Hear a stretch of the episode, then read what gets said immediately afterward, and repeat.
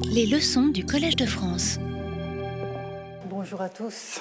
Nous allons donc changer de registre aujourd'hui, même si c'est toujours sur le même arrière-plan qui consiste à s'interroger sur la catégorisation des entités suprahumaines dans le polythéisme grec. Mais autant j'ai obstinément conservé au daimon sa forme grecque tout au long des leçons où j'ai étudié la notion et ses différentes actualisations, autant, comme vous le voyez à l'écran, je me sens à l'aise pour faire figurer le terme français de nymphe au pluriel dans le titre de cette leçon et de la suivante, puisque vous avez vu que c'est un groupe de, deux leçons, hein, une série de deux leçons. Alors, les déterminismes qui s'attachent au terme de démon hérité de daimon sont en effet nettement plus importants que dans le cas des nymphes, dont le nom est pourtant hérité lui aussi du vocabulaire grec. Mais les déterminismes ne sont pas nécessairement euh, comparables. Alors si j'ai choisi de prendre deux séances de notre rencontre euh, hebdomadaire pour m'attarder à ces figures, rompant ainsi en apparence, mais ce n'est qu'en apparence, la logique du titre général Dieu, Daimonos, héros, c'est parce que convoquer les nymphes me permet d'introduire deux spécificités dans ma réflexion sur la catégorisation du divin, le féminin et le pluriel. Alors c'est un constat que Nicole Leroux avait fait il y a presque 30 ans maintenant, dans un important article dont vous avez la référence sous les yeux, qui s'intitule Qu'est-ce qu'une déesse? Vaste question, dans un volume collectif sur l'histoire des femmes en Occident, dans sa partie euh, antique. Alors, Nicole Leroux n'évoquait pas les nymphes comme telles dans cet article, mais elle y interrogeait avec acuité la dimension féminine du divin en Grèce, en se demandant d'une plume euh, efficace et bien à elle si ce n'était pas le dieu qui primait dans la déesse. il y avait un peu de provocation dans cette formulation. Alors je préciserai la question comme suit. Quel est l'élément le plus déterminant dans le monde des dieux créés par les hommes Le genre de la divinité ou bien le fait d'être divin? Hein, C'était cela que l'on trouvait derrière la, provocation du qu'est-ce n'est-ce pas, le dieu qui prime dans la déesse. Quand on constate que le terme générique pour désigner une déesse est le plus souvent he théos, c'est-à-dire un article féminin avec le terme masculin, que he théa, donc le tout au féminin, une fois que l'on a quitté l'épopée homérique, on voit la pertinence de la question tout autant que sa difficulté. Ajoutons à ce constat, néanmoins, je reste dans la réflexion de Nicole Leroux pour le moment, ajoutons à ce constat une spécificité du féminin grec, pardon, du divin féminin grec, à savoir sa tendance à apparaître au pluriel, en une relation presque nécessaire entre ce genre-là et ce nombre-là. Et je cite Nicole Leroux qui évoque le geste très partagé qui consiste à généraliser ou du moins à désindividualiser lorsqu'il s'agit du divin au féminin, et elle précise, on dit les déesses, voire la race des déesses, comme on dit les femmes, comme l'on parle de la race ou mieux des tribus des femmes.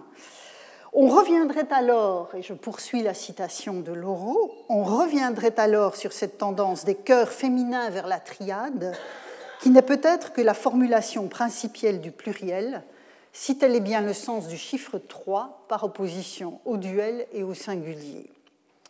Et dans une note, en l'occurrence c'est la, note, la note 68 associée à ce paragraphe, elle écrivait encore à ce sujet, donc c'est à propos de cette réflexion sur le féminin pluriel, à ce sujet on évoquera les travaux depuis, menés depuis 1860 dans la grammaire comparée indo-européenne sur le fait que le neutre pluriel est à l'origine un collectif, et que ce collectif a la forme d'un abstrait féminin singulier.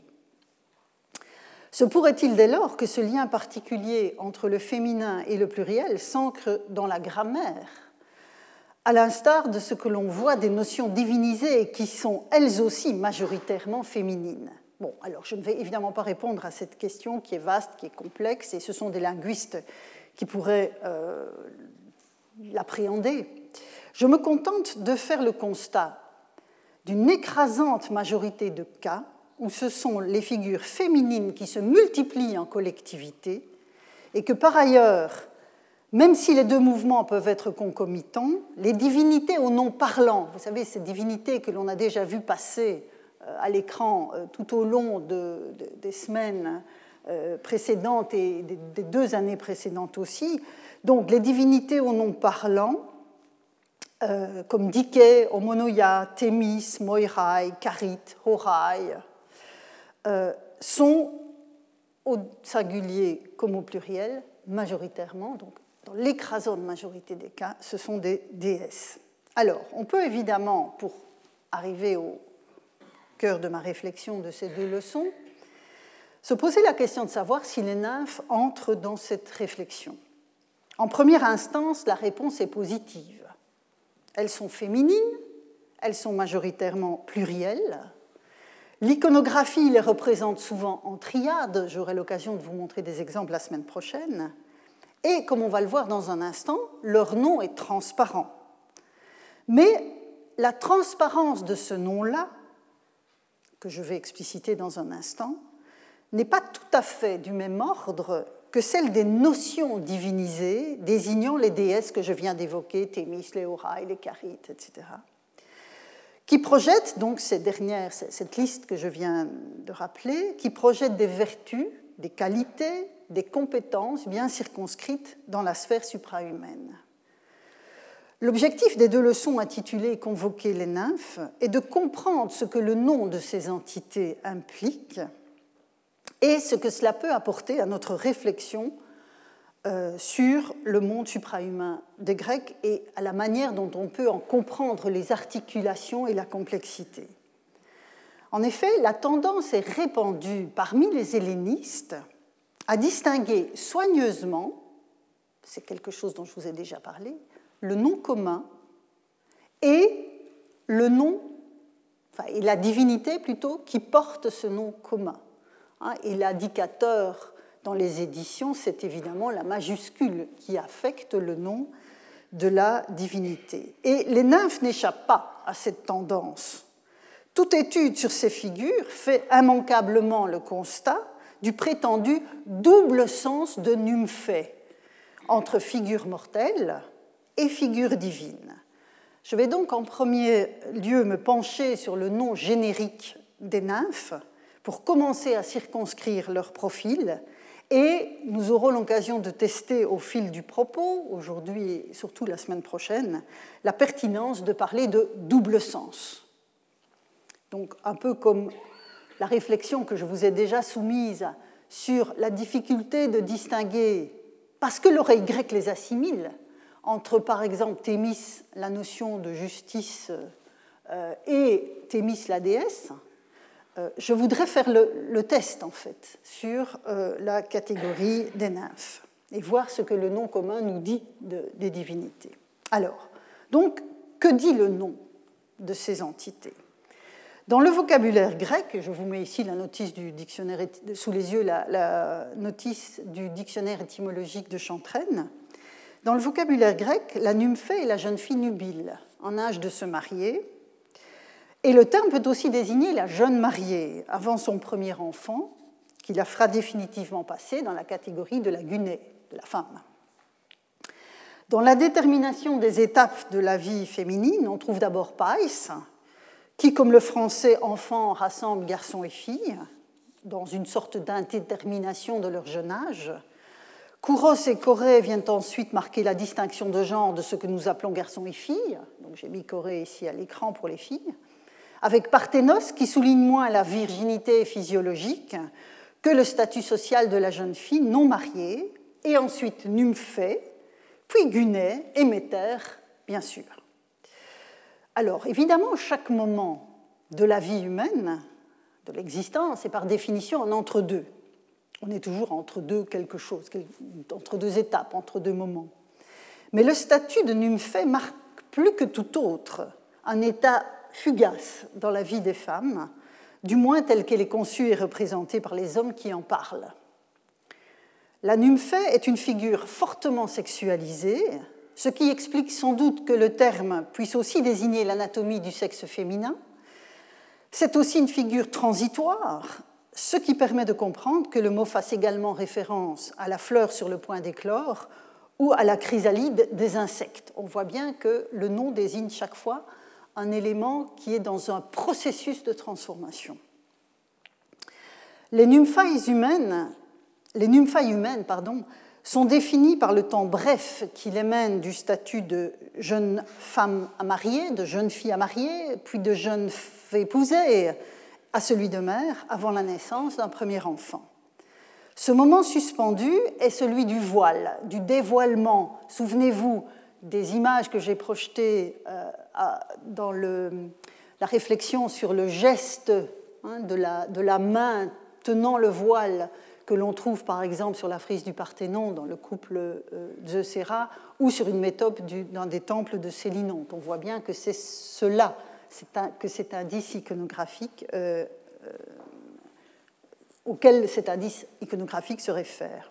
La nymphée n'est plus la païs, elle n'est plus tout à fait la Corée de ses parents, mais bien l'élément mobile qu'il faut intégrer dans un autre oikos, dans une autre maisonnée. C'est le principe de la patrie-localité, hein, c'est la femme qui bouge. Le temps de la nymphée humaine est passager et tout entier tourné vers l'homme qui le rend possible. Soulignons toutefois que les frontières peuvent être poreuses qu'il ne s'agit nullement de statut qui serait sanctionné par un quelconque droit. Hein. Il faut toujours faire, droit, si je puis dire, à la fluidité des, euh, des, frontières, à la porosité des frontières entre ces différents moments. Ainsi, je vous donne deux exemples parmi les plus, les plus frappants euh, de l'épopée. Deux figures féminines majeures de l'épopée homérique que sont Hélène dans l'Iliade et Pénélope dans l'Odyssée sont interpellées comme nymphailles en un temps où leur statut d'épouse et de mère n'est plus discutable. Et le contexte narratif de ces occurrences est évidemment déterminant.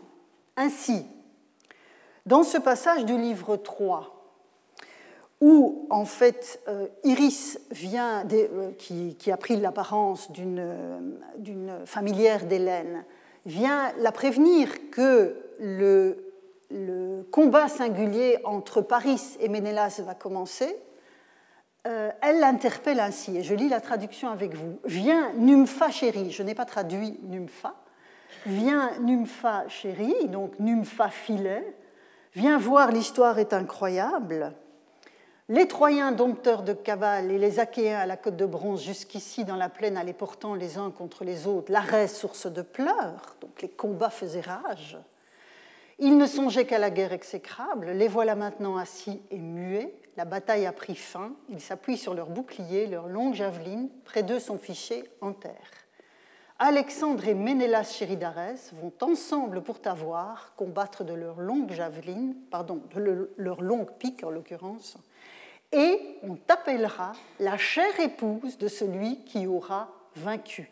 Et vous voyez que le grec est philet akoitis, traduit ici euh, par euh, chère épouse. Et donc, le contexte narratif est évidemment fondamental pour comprendre cette interpellation qui est tout sauf gratuite.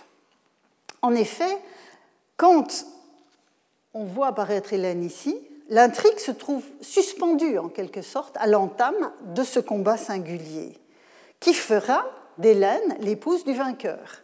Le terme akoitis, donc, que vous avez au dernier vers ici, c'est celle qui partage la couche, sous-entendu, d'un époux. Hein, c'est ça que signifie le terme. Et donc, le balancement entre les termes nympha et akoitis dans ce passage, tous les deux qualifiés par l'adjectif euh, filet, est en fait un remarquable jeu sur l'ambiguïté même du statut d'Hélène. Et dans une certaine mesure, il en va de même de Pénélope, qui est incertaine sur le sort de son époux, hein, c'est toute la trique de l'Odyssée, et convoitée par les prétendants qui se sont installés dans son palais. Alors, le fils de Pénélope et d'Ulysse, Télémaque, vient de partir sans rien dire à sa mère. Il a quitté l'île d'Ithaque, et donc sa mère est rongée d'inquiétude. Et Euryclée, la vieille nourrice interpelle Pénélope de la même manière qu'Iris interpellait Hélène, Nympha filet, Nympha chérie. Euh, donc la mère angoissée pour son fils adulte. Donc on voit bien qu'on n'est pas dans la catégorisation de la nymphe telle que je viens de vous, euh, de vous la présenter. Donc nous sommes au vers 743 du chant 4. Une fois la reine apaisée et remontée dans ses appartements pour prier Athéna de sauver son fils, le poète revient dans la salle de banquet où les prétendants inconscients s'en vont répétant Pour le coup, c'est l'hymen que la plus courtisée des reines nous apprête sans savoir que la mort est déjà sur son fils. Les miasmes ne m'ont pas épargné. Et donc, vous avez ici la référence au mariage qui est euh, essentielle dans ce contexte. Et donc l'une et l'autre, Hélène dans l'Iliade et Pénélope dans l'Odyssée, sont en outre d'une beauté qui fait s'incliner les vieillards sur les remparts de Troie devant la première et qui éblouit les prétendants devant la seconde, la différence étant évidemment, et elle est essentielle, qu'Hélène possède cette beauté en elle-même, tandis que Pénélope se la voit en quelque sorte insufflée par la grâce d'Athéna. Donc, par l'intrigue spécifique, celle de l'Iliade, celle de l'Odyssée, qui les situe à la veille de se voir attribuer un époux, l'une et l'autre sont projetées à nouveau dans cet entre-deux féminin qu'est le statut de la nymphée, statut qui était celui de Pénélope bien plus tôt, au moment où son mari a quitté Ithaque pour se rendre à Troie. Et il y a un très joli passage aussi de, l'Odyssée, au chant 11, euh, quand Ulysse se trouve euh, aux enfers, enfin, quand il interagit avec les âmes des, défunts lors de la, consultation de Tirésias. Et en fait, donc, dans cette démarche, euh, Ulysse rencontre Agamemnon qui est mort, tué sous, les coups de sa femme. Et Agamemnon lui raconte sa fin misérable et lui dit Mais ce n'est pas ta femme, Ulysse. Et vous voyez le mot guné qui intervient qui jamais te donnera la mort. Elle a trop de raisons, un cœur trop vertueux, cette fille d'Icare. Et donc, vous voyez, quand je disais tout à l'heure qu'on n'est plus tout à fait la fille de son père, on, le reste quand même. Euh, ah, sage Pénélope, au départ pour la guerre, je la revois encore, lorsque nous la quittions toute jeune épousée, et voilà Nymphée qui arrive dans le texte, elle qui avait sur le sein son tout petit enfant, et vous voyez ici le népios, le pais népios, qui sans doute aujourd'hui siège parmi les hommes. Et donc, avec ce, texte, on voit bien que l'entre-deux que j'évoquais il y a un instant n'a rien d'un statut fondé en droit, comme je disais, que les frontières en sont fluides. Pénélope est mère, puisqu'elle allait être le petit Télémaque, mais la qualifiée de nymphée marque le souvenir d'Agamemnon de tout le déchirement qu'implique la séparation entre un guerrier et sa toute jeune épousée avec un tout jeune enfant. Mais après ce passage par le sens du terme nymphée et par la référence à ces nymphailles ambiguës que sont Hélène et Pénélope, j'en reviens maintenant aux nymphes en tant que figure supra-humaine. Comment s'inscrivent-elles sur cet arrière-plan que permet de dessiner leur nom générique et quels éléments leur statut nous permet-il d'ajouter à notre réflexion sur ce que sont les dieux, les daimonos et les héros en Grèce ancienne Alors, le parcours par l'épopée, évidemment, s'impose toujours d'emblée. J'obéis ainsi à, Hérodote qui disait bien qu'il fallait, euh, dès qu'on s'interrogeait sur les dieux, il fallait aller lire Homère et Hésiode. Alors la poésie archaïque connaît les nymphes, auxquelles nous mettons une majuscule, une majuscule à côté des nymphailles toutes humaines dont je viens de parler, encore que le statut d'Hélène de ce point de vue soit évidemment particulier. Alors la caractéristique majeure des nymphes au pluriel qui apparaissent tant dans l'Iliade que dans l'Odyssée est d'être les filles de Zeus qui portent l'égide. Elles sont Kouraï, Dios et d'être étroitement associées à des éléments du paysage évoqués par le poète. Alors, je vous en donne quelques exemples. Vous avez ici au chant 6 de l'Iliade, quand Andromaque raconte déplore le fait que toute sa famille a été tuée par les, Grecs, elle parle de son père et du tombeau de son père en disant Tout autour du tombeau, les nymphes des montagnes, filles de Zeus qui tient l'égide. Vous voyez donc l'expression formulaire ici, Kurai dios aigio euh, ont fait pousser des ormeaux. Au champ 20, c'est un passage que nous avons déjà vu passer l'année dernière. Zeus envoie Thémis, la déesse Thémis, quérir tous les dieux pour une assemblée extraordinaire sur l'Olympe. Et la déesse doit convoquer le banc et l'arrière-banc en un passage donc où il est fait mention de l'extension de la convocation en disant aucun des fleuves ne manquait à l'appel, sauf Océanos, hein, ce fleuve des, des confins qui évidemment c'est un beau clin d'œil du poète, ne peut pas bouger dans une certaine mesure. Aucune des nymphes qui habitent les jolis bois, les sources des rivières et les vertes prairies. Et vous allez voir que ce vers, euh, ici le vers neuf que vous avez sous les yeux, va revenir de façon répétitive. C'est vraiment une formule qui désigne euh, les nymphes. Un dernier exemple tiré du chant 24 de l'Iliade. Euh, s'inscrit dans cette scène très, très prenante où Achille tente de persuader Priam de manger quelque chose, de se nourrir en dépit du chagrin euh, infini d'avoir perdu son fils Hector. Et il lui dit, il, essaye de le convaincre, et il prend l'exemple de Niobé. Niobé, vous vous souvenez, c'est cette figure dont tous les enfants ont été assassinés par Artémis et Apollon, donc euh, le deuil était d'autant plus important. Et Achille de raconter cette, euh, cette histoire à Priam, elle, Niobé, alors songea à manger. Elle en avait assez de pleurer. Et maintenant, dans les rochers, au milieu des pics solitaires, sur le sipil où l'on dit que sont les couches des déesses, les nymphes qui s'ébattent au bord de la Kélos, muée en pierre par le vouloir des dieux, elle rumine ses chagrins. Alors c'est moins le cas de Niobé qui m'intéresse ici que le contexte dans lequel euh, Achille, en l'occurrence, dans son récit, plante le, décor plutôt dans lequel Achille inscrit la, la métamorphose en pierre de euh, Niobé. Vous avez à la fois les nymphes des montagnes, vous avez donc la référence à ce paysage de montagne, mais aussi la référence à l'eau. Et vous verrez que la semaine prochaine, on va revenir sur cette figure d'Achéloos. Donc les nymphes qui s'ébattent au bord de l'Achéloos, le, le, fleuve par excellence, qui pourra parfois d'ailleurs se substituer à Océanos. Mais ça, je reviendrai sur ce point.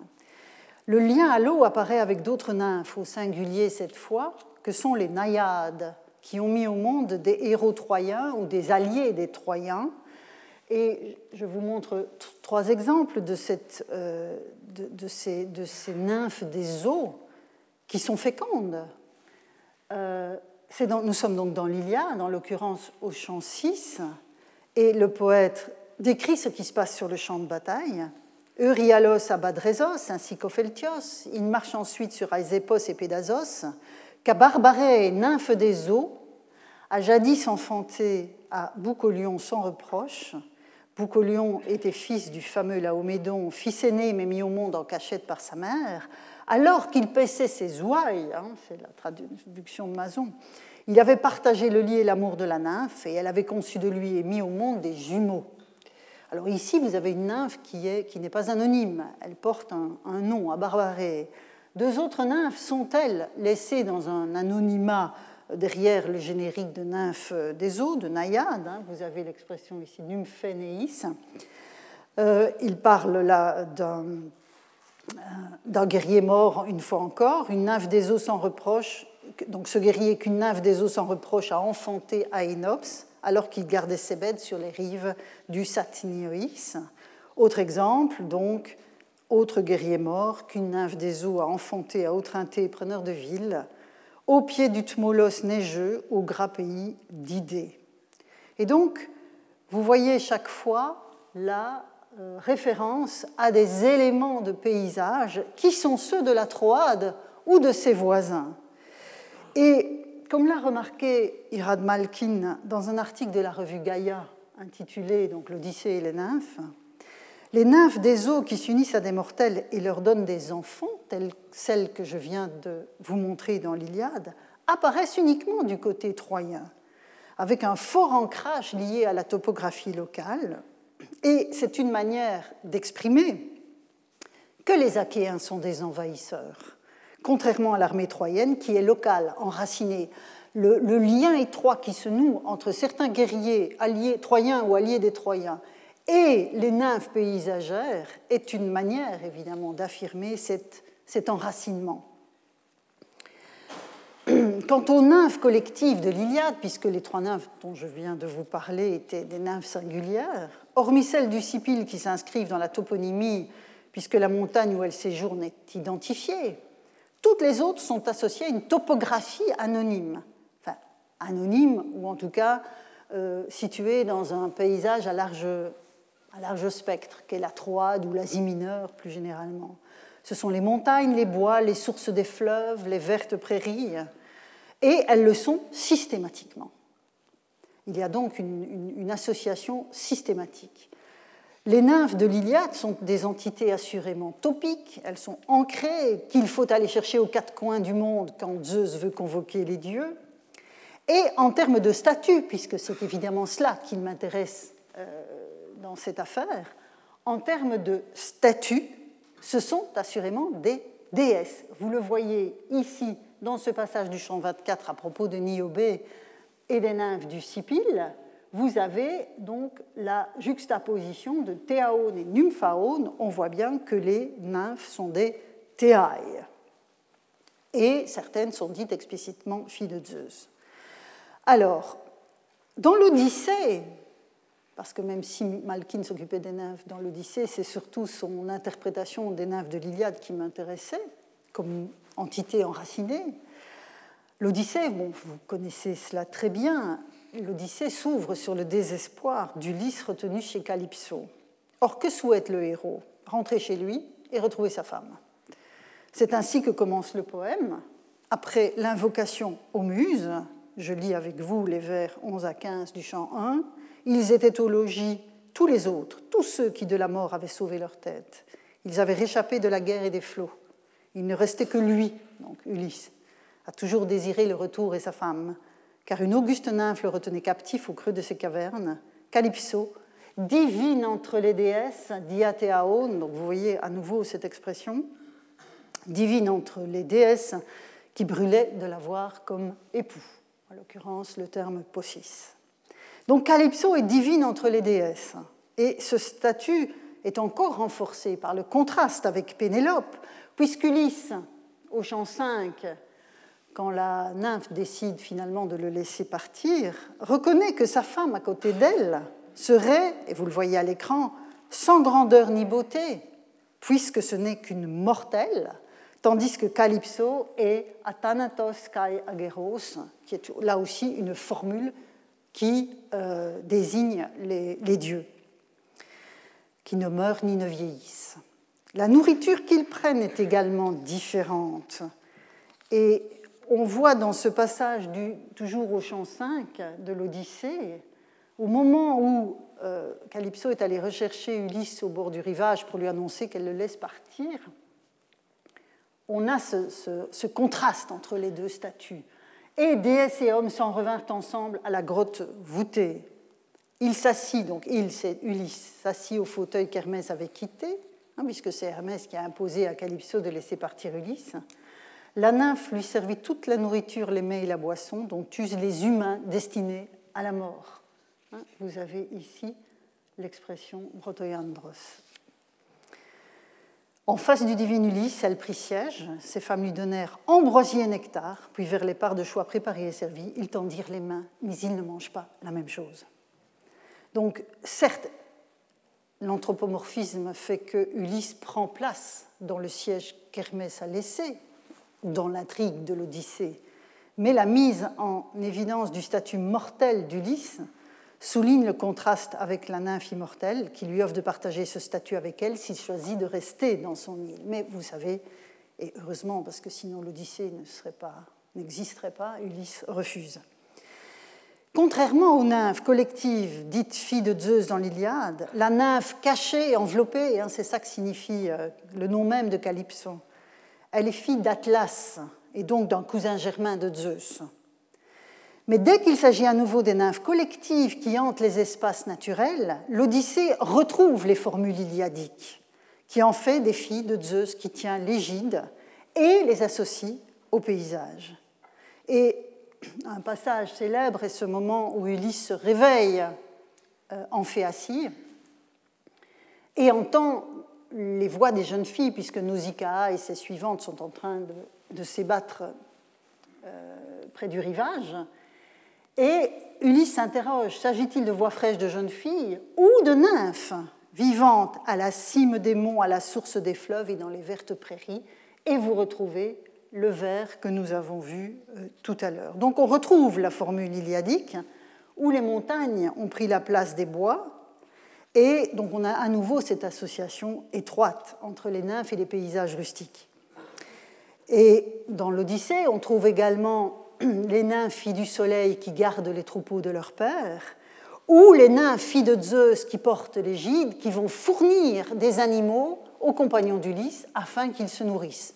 Donc toujours dans cette interaction entre un paysage, un cadre, et donc les humains qui viennent vers elles. Dans la formule récurrente décrivant les lieux d'élection des nymphes, un élément fait cependant défaut hein, dans ce que je viens de vous montrer à plusieurs reprises. Ce sont les cavernes et les grottes, à l'instar de celles qu'habite Calypso. L'Odyssée ne les méconnaît pourtant pas. Et c'est là, par exemple, qu'Ulysse et ses compagnons mettent leur navire à l'abri. Hein, vous avez cet effet protecteur de l'endroit où se trouvent les nymphes. Et donc, en arrivant sur l'île d'Hélios, Ulysse et ses compagnons euh, rangent leur bateau, font, mouiller leur bateau dans la grotte des nymphes. Là sont les beaux cœurs des nymphes et leur siège, nous dit euh, le poète au chant 12. Mais c'est surtout l'antre des nymphes du chant 13 qui a marqué durablement l'imaginaire des lecteurs de l'Odyssée, dont un des plus fameux est évidemment le, néoplatonicien Porphyre, qui au IIIe siècle de notre ère a cherché à en dégager le sens théologique et philosophique dans son célèbre traité intitulé L'antre des nymphes. Alors, je ne vais pas du tout dans cette direction-là, mais c'est pour vous montrer l'impact que ce passage a eu sur le lectorat d'Homère. Et je lis avec vous ces vers célèbres du chant, du chant, euh, du chant 13, donc vers 102 à 112 dans la traduction de Bérard, à la tête du port, donc c'est la grotte des nymphes à l'entrée d'Ithaque, près du, port d'Ithaque. À l'entrée du port, un olivier s'éploie et l'on trouve tout près la sainte grotte obscure et charmante des nymphes que l'on appelle naïades. Et vous retrouvez le terme qu'on avait dans l'Iliade. On y voit leurs cratères, leurs amphores de pierre, où vient rucher l'abeille, et sur leurs grands métiers de pierre, les tissus teints en pourpre de mer que fabriquent leurs mains, enchantement des yeux, et leurs sources d'eau vive. Donc vous voyez que, à nouveau, le, le microcosme nymphique, je dirais, se met en place. La grotte a deux entrées, par l'une ouverte au nord descendent les humains, l'autre s'ouvre au midi, mais c'est l'entrée des dieux. Jamais homme ne prend ce chemin d'immortel. Juste pour en terminer avec ce parcours dans l'Odyssée, vous vous souviendrez aussi que c'est aux nymphes et à Hermès que Mée le porcher va réserver une part du port qu'il a mis à mort pour honorer Ulysse qu'il n'a pas encore reconnu. Donc on voit que la, piété du, gardien du, du porcher va vers ces entités-là. Et c'est encore elle que prie euh, Eumée, qui passe près d'une source, toujours avec Ulysse qui, l'accompagne, euh, dans un cadre qui n'est plus tout à fait rustique et qui montre précisément le caractère euh, d'entre-deux de ces, entités. Je lis ce passage du chant 17 avec vous, donc vers 204 à 211. Ils atteignaient le bas de la côte escarpée, donc ce sont Eumée et Ulysse. Ils approchaient du bourg et venaient de passer la source maçonnée, construite par Ithaque, Néritos et Polyctor, la source aux belles eaux où la ville s'abreuve. Sous les peupliers d'eau qui d'un cercle complet enferment la fontaine, ils voyaient du rocher tomber son nom fraîche, fraîche pardon, sous cet hôtel des nymphes où chacun en passant fait toujours quelque offrande. Et donc vous voyez ici cet élément paysager qui, au moment où les archégètes, les fondateurs d'Ithaque, prennent possession des lieux, euh, c'est aussi une prise de possession de cet élément du paysage qui est en quelque sorte inclus dans la cité par cette, architecture qui lui est, qui lui est allouée. Alors, je récapitule la moisson homérique qui dessinera durablement le profil des nymphes dans le monde grec. Donc, les nymphes sont assurément divines, on l'a vu dans les différents passages que je vous ai montrés. Elles sont filles de Zeus, elles sont filles d'Atlas ou encore d'Hélios. L'immortalité de Calypso soulignée par Ulysse en comparaison avec Pélénope laisse entendre qu'elles sont immortelles, ou en tout cas que certaines d'entre elles le sont. Et vous allez voir que le rapport entre divinité et immortalité est, parfois peut être ambigu. Donc, première chose, elles sont divines. Elles vivent sur Terre, dans des espaces naturels topographiquement déterminés, que ce soit les montagnes, les sources des fleuves, les bois, les prairies, les pâturages, les grottes. Autre élément, dans la plupart des occurrences, elles apparaissent au pluriel et sont anonymes, notamment quand il est fait référence aux hommages que leur rendent les humains. Vous avez vu, dans ce cas-là, elles sont plurielles et anonymes. Anonymes au sens où elles n'ont pas d'individualité nommément euh, identifiée. Quand c'est le cas, parce qu'on a vu qu'il y avait des cas où les nymphes portent des noms, Calypso en étant évidemment l'exemple le plus euh, remarquable, la singularité d'un nom propre surgit majoritairement dans le cas d'une interaction sexuelle avec un homme mortel, que ce soit la nymphe, donc par excellence, qui est Calypso, ou les nymphes mères de guerriers troyens ou alliés des Troyens dans l'Iliade. Enfin, les nymphes rendent hospitalier un paysage inconnu ou que l'on ne reconnaît pas. Par exemple, quand Ulysse arrive en Ithaque, Athéna fait en sorte qu'il ne reconnaisse pas sa patrie, mais effectivement il est chez lui. Euh, donc les nymphes rendent hospitalier un paysage inconnu que l'on ne reconnaît pas, ainsi que le dessinent notamment euh, les nymphes qui procurent de la nourriture aux compagnons d'Ulysse, euh, celles dont la grotte abrite leur navire ou celles dont la source fournit en eau les habitants d'Ithaque. Donc on voit qu'il y a là une sorte de négociation avec l'inconnu. Dans l'épopée homérique, les nymphes expriment ainsi un côté bienveillant, le, côté bienveillant, la dimension hospitalière des puissances divines ancrées dans le territoire, tant pour ceux qui l'occupent que pour ceux qui y arrivent. Elles ne se confondent pas avec les montagnes, les sources ou les prairies qu'elles habitent, mais traduisent la dimension divine que les hommes y perçoivent et les entités avec lesquelles ils entrent en relation par des gestes d'hommage, des paroles d'hommage, fussent-ils très modestes. Les accointances fortes, on l'a vu, puisque ce sont des, processus formulaires, les accointances entre les nymphes et le milieu où elles vivent ne relèvent donc pas d'un quelconque animisme ou d'un primitivisme résiduel, mais d'une appréhension du milieu par le biais de l'action des puissances qui y agissent. Alors, je ne m'apesantirai pas sur la critique historiographique de l'interprétation primitiviste, je vous renvoie pour cela à des cours que euh, John Scheid a donnés ici même euh, dans ses leçons de l'année 2007-2008 qui sont disponibles sur Internet. Euh, il avait fait, je dirais, il avait rompu une lance bienvenue en, en, se référant à l'historiographie du thème. Et sur ce sujet, ainsi que sur d'autres, les acquis de la réflexion sur le polythéisme romain valent pour le polythéisme grec. J'insisterai simplement sur un point.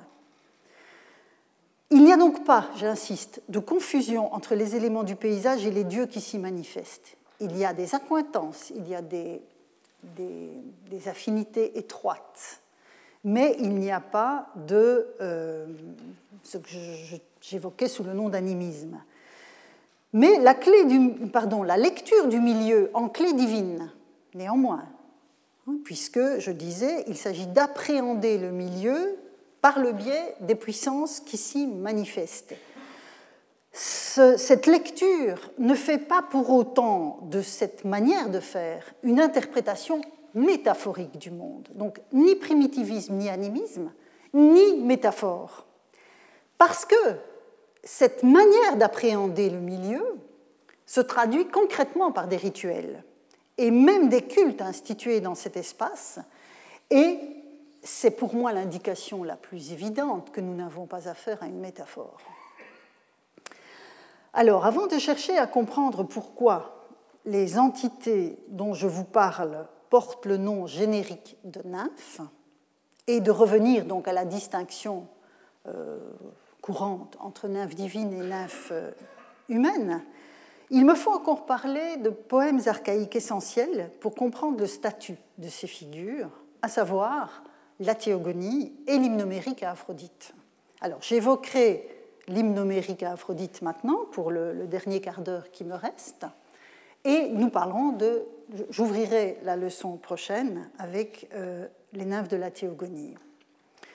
Donc l'hymnomérique à Aphrodite, dont le thème est très célèbre, et vous le connaissez. Je le rappelle brièvement, la déesse Aphrodite est prise de passion pour le Troyen Anchise par la volonté de Zeus, avec une intention bien claire, c'est de faire cesser les unions entre les dieux et les mortels, puisque c'est Aphrodite qui est le moteur de ces unions. En lui faisant subir ce qu'elle impose à ses pères en divinité, Zeus veut mettre fin à une sorte de confusion entre les espèces dans un monde où la place de chaque catégorie d'êtres doit être définie sous son autorité. Il y aura donc désormais les hommes mortels d'un côté, les dieux immortels de l'autre, mais on va voir que les choses sont moins simples qu'il n'y paraît. Alors, le poème euh, déploie donc l'entreprise de séduction de la déesse à l'égard d'Anchise, qui s'unit à elle, et comme les unions des dieux ne sont jamais sans résultat, sans fruit, Aphrodite porte un enfant, et cet enfant, et c'est évidemment là que ça m'intéresse, sera confié aux nymphes. Je lis la traduction de ce, des vers 256 à 273 avec vous. C'est donc le discours de la déesse à Anchise. Sitôt qu'il, donc ton fils, leur fils, Sitôt qu'il verra la lumière du soleil, ce fils aura pour nourrice des nymphes montagnardes à l'ample poitrine, celles qui habitent cette grande et divine montagne. Celles-là ne relèvent ni des êtres mortels, ni des immortels. Je vous ai mis le grec à l'écran. C'est à elle que les Silènes et le vigilant Argaïphontes, c'est-à-dire Hermès, s'unissent amoureusement au fond des grottes charmantes. En même temps qu'elle, il naît sur la terre nourricière d'hommes, des pins, des chênes à la haute tête, de beaux arbres qui grandissent sur les hautes montagnes. Ils se dressent immenses et on les appelle les enceintes sacrées des immortels. Vous voyez ici Téménée à Jamais les mortels ne les abattent avec le fer, mais quand arrive l'heure fatale de la mort, on les voit d'abord sécher sur le sol ces beaux arbres. L'écorce dépérit tout autour du tronc et les branches tombent. Alors en même temps, le souffle de vie des nymphes, quitte la lumière du soleil. Et c'est la psyché que j'ai traduite, parce que là j'ai modifié Humbert, euh, j'ai traduite par le souffle de vie. Ce sont elles qui garderont mon fils à leur côté et l'élèveront. Bon, voilà donc le passage le plus important pour le questionnement d'aujourd'hui. Alors le poème lui-même, dans sa totalité, est tout entier tourné vers la question de la mortalité et de l'immortalité, hein, pour les raisons que j'ai dites d'emblée en vous en rappelant l'intrigue. La récurrence du vocabulaire est impressionnante à cet égard. Les termes qui disent mortalité et immortalité sont vraiment comme une sorte de, de ritournelle dans dans le poème. Le thème des nymphes des arbres, tel que vous le voyez déployé dans ce passage, inscrit le statut de ces figures dans la matière même du poème. Et j'ajoute à cela le fait, auquel je, reviendrai dans un instant, vous vous en souviendrez sûrement, que c'est dans ce même poème que sont exposés les destins contrastés de Ganymède, enlevé par Zeus et éternellement jeune sur l'Olympe, et de Titonos, enlevé par l'aurore et éternellement vieillissant dans les appartements de la déesse la question donc du statut des figures, euh, des êtres, euh, est vraiment centrale dans le, euh, dans le texte. Alors, le statut des nymphes maintenant, dont l'épopée homérique faisait, on vient de le voir, des théailles, des déesses. Alors, il faut revenir un peu en arrière pour affiner notre compréhension du passage que je viens de lire un peu en arrière dans le processus euh, de la, dans, le, dans, les vers, dans le déroulé de l'intrigue, avant la révélation de l'identité d'Aphrodite à Anchise. Le jeune homme, vous l'imaginez, est ébloui par la déesse qui joue à la jeune fille enlevée par Hermès, et le jeune homme, face à tant de, beauté et de perfection, est évidemment convaincu, et il n'a pas tort, d'avoir affaire à une déesse. Et donc, il salue la déesse, celle qu'il pense être une déesse, comme il se doit. Je lis avec vous les vers 92 à 102. Salut, ô souveraine, qui viens en ma demeure. Quelle que tu sois parmi les divinités bienheureuses, Artémis ou Leto, ou Aphrodite d'or, ou la noble Thémis, ou Athéna aux yeux pères, ou bien encore, encore peut-être es-tu, toi qui viens ici, l'une de ces carites qui accompagnent tous les dieux et portent le nom d'immortel, ou l'une de ces nymphes, les voilà, qui demeurent dans les beaux bois sacrés, ou bien de celles qui hantent cette montagne, les sources des fleuves et les vertes prairies, vous retrouvez la formule que nous connaissons. Sur une hauteur, en un lieu qu'on voit de partout, je t'élèverai un autel pour t'y offrir en toute saison de beaux sacrifices. Forcément, la relation de l'être humain avec la figure qu'il pense être une déesse s'inscrit immédiatement dans le registre rituel, et en l'occurrence sacrificiel. Alors ce passage est particulièrement intéressant pour mon propos parce qu'il offre une sorte de dégradé d'intensité divine. Anchise évoque d'abord, tis, ce sont les éléments que j'ai mis en grâce dans le grec, évoque d'abord tis macaron, l'un des bienheureux, ce qu'Humbert traduit par l'une des divinités bienheureuses, ce qui n'est pas faux, et déploie une liste faite d'Artémis, de Léto, d'Aphrodite, de Thémis et d'Athéna, en bref des Olympiennes de plein exercice.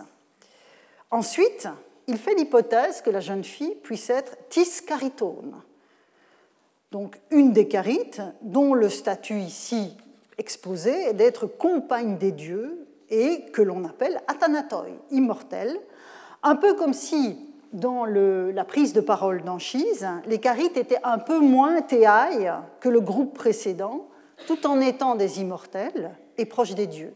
Enfin, deux catégories de nymphes sont évoquées par Anchise en des formules hexamétriques qui nous sont désormais familières et qui vont donc les ancrer dans les paysages.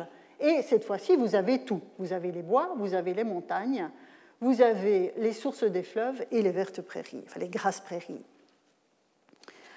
Et la jeune fille, la fausse jeune fille de répondre à Anchise, Anchise, le plus illustre d'entre les hommes qui naissent sur la terre, je ne suis pas du tout un théos. Et voilà euh, ce que j'évoquais tout à l'heure euh, sur la base de l'article, en me fondant sur l'article de Nicole Laureau. Vous voyez ici, alors qu'il n'a parlé que d'entité féminine dans sa comparaison, c'est le, mot théos qui, qui surgit et c'est évidemment ce passage qui avait été particulièrement important dans la réflexion de Laureau. Et donc elle ajoute, je, donc je ne suis pas un théos, pourquoi me compares-tu aux immortels?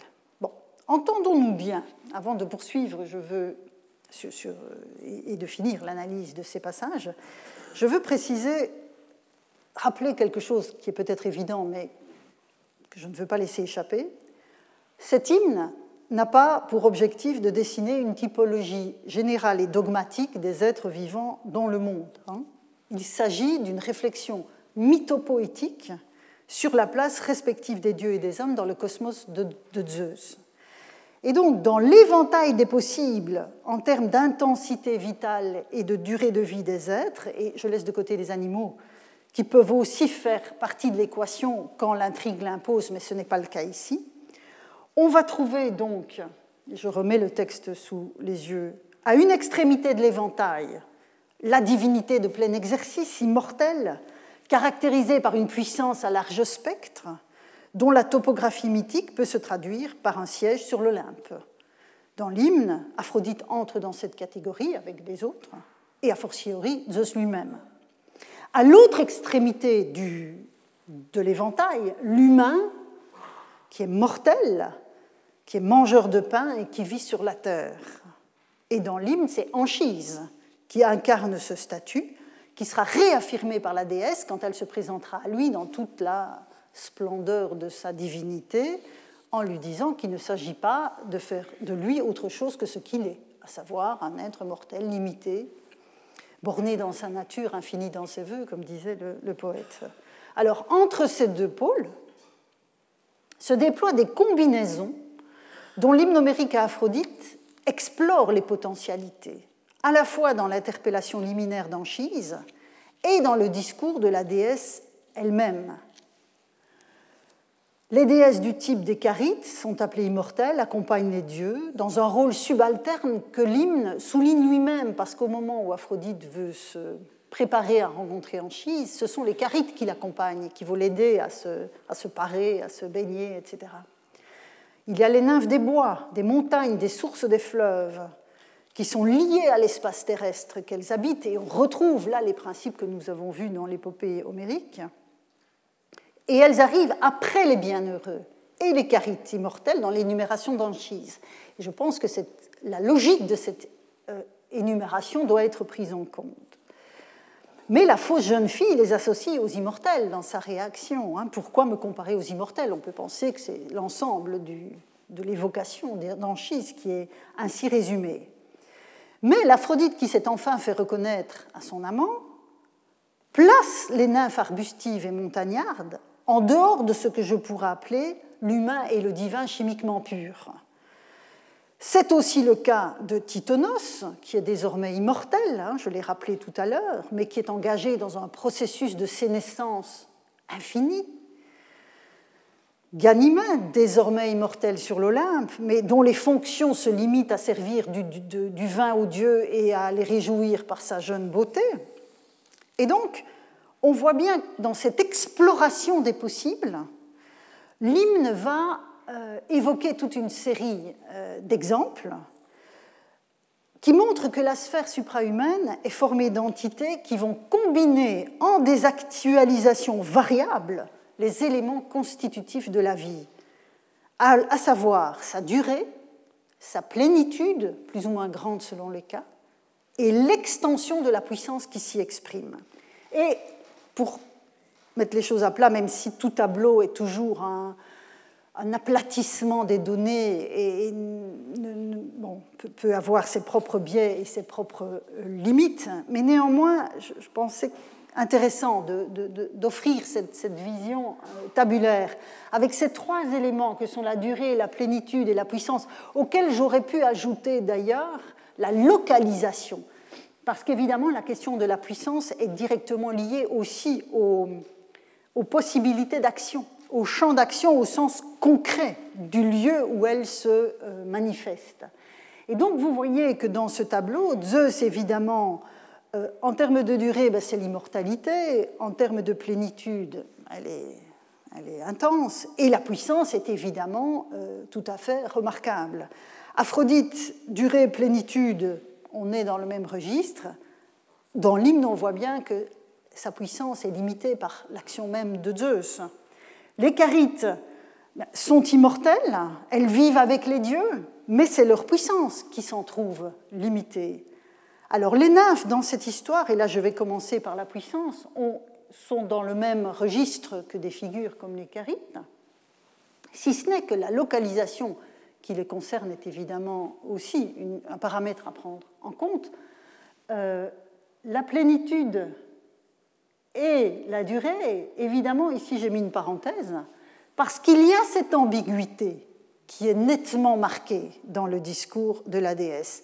Et enfin, Ganymède et Titonos, qui ont certes une durée comme les autres, puisqu'ils sont immortels, la plénitude de Ganymède, bon, il a la jeunesse, il est, sur l'Olympe, mais la puissance est nulle. Titonos, la durée est là, mais ni la plénitude ni la puissance ne sont convoquées dans son destin. Et enfin, Anchise, en tant que mortel, bon, ben, il a la durée très limitée des mortels. La plénitude, qui est celle aussi d'un humain mortel qui, à l'aune des dieux, n'est évidemment que faiblesse et la puissance, euh, même, même, constat. Donc vous voyez qu'il y a un jeu dans ce, dans ce texte sur toutes ces possibilités au sein desquelles les nymphes ont une sorte de position de transition, de place de transition. Donc elles se situent entre les deux pôles que sont la mortalité des humains et l'immortalité de Dieu, des dieux. Pardon. Leur existence, dans l'hymne en tout cas, dépasse le terme attendu de la vie d'un être humain, mais elles finissent par s'éteindre, à l'instar des arbres qui naissent avec elles. Elles vivent sur la terre, parmi les hommes, et j'attire votre attention parce que j'aurai l'occasion d'y revenir sur le fait que c'est le même, la même localisation que l'on avait pour les daimonos de Zeus et pour les filles d'Océanos, hein, qui sont sur la terre avec les fleuves leurs frères, qui sont donc respectivement évoqués par les travaux et la théogonie d'Hésiode. Donc l'hymnomérique à Aphrodite, et je, je conclurai ainsi, pour les besoins de son intrigue, explicite le statut d'entre-deux des nymphes auquel l'épopée homérique ne faisait que des allusions éparses par exemple, dans la description de l'antre des nymphes d'Ithaque, fréquenté par les mortels et les immortels, même s'ils ne s'y croisent pas. Et donc on voit bien que dans cette, cette description, les nymphes sont une sorte d'interface entre les espèces.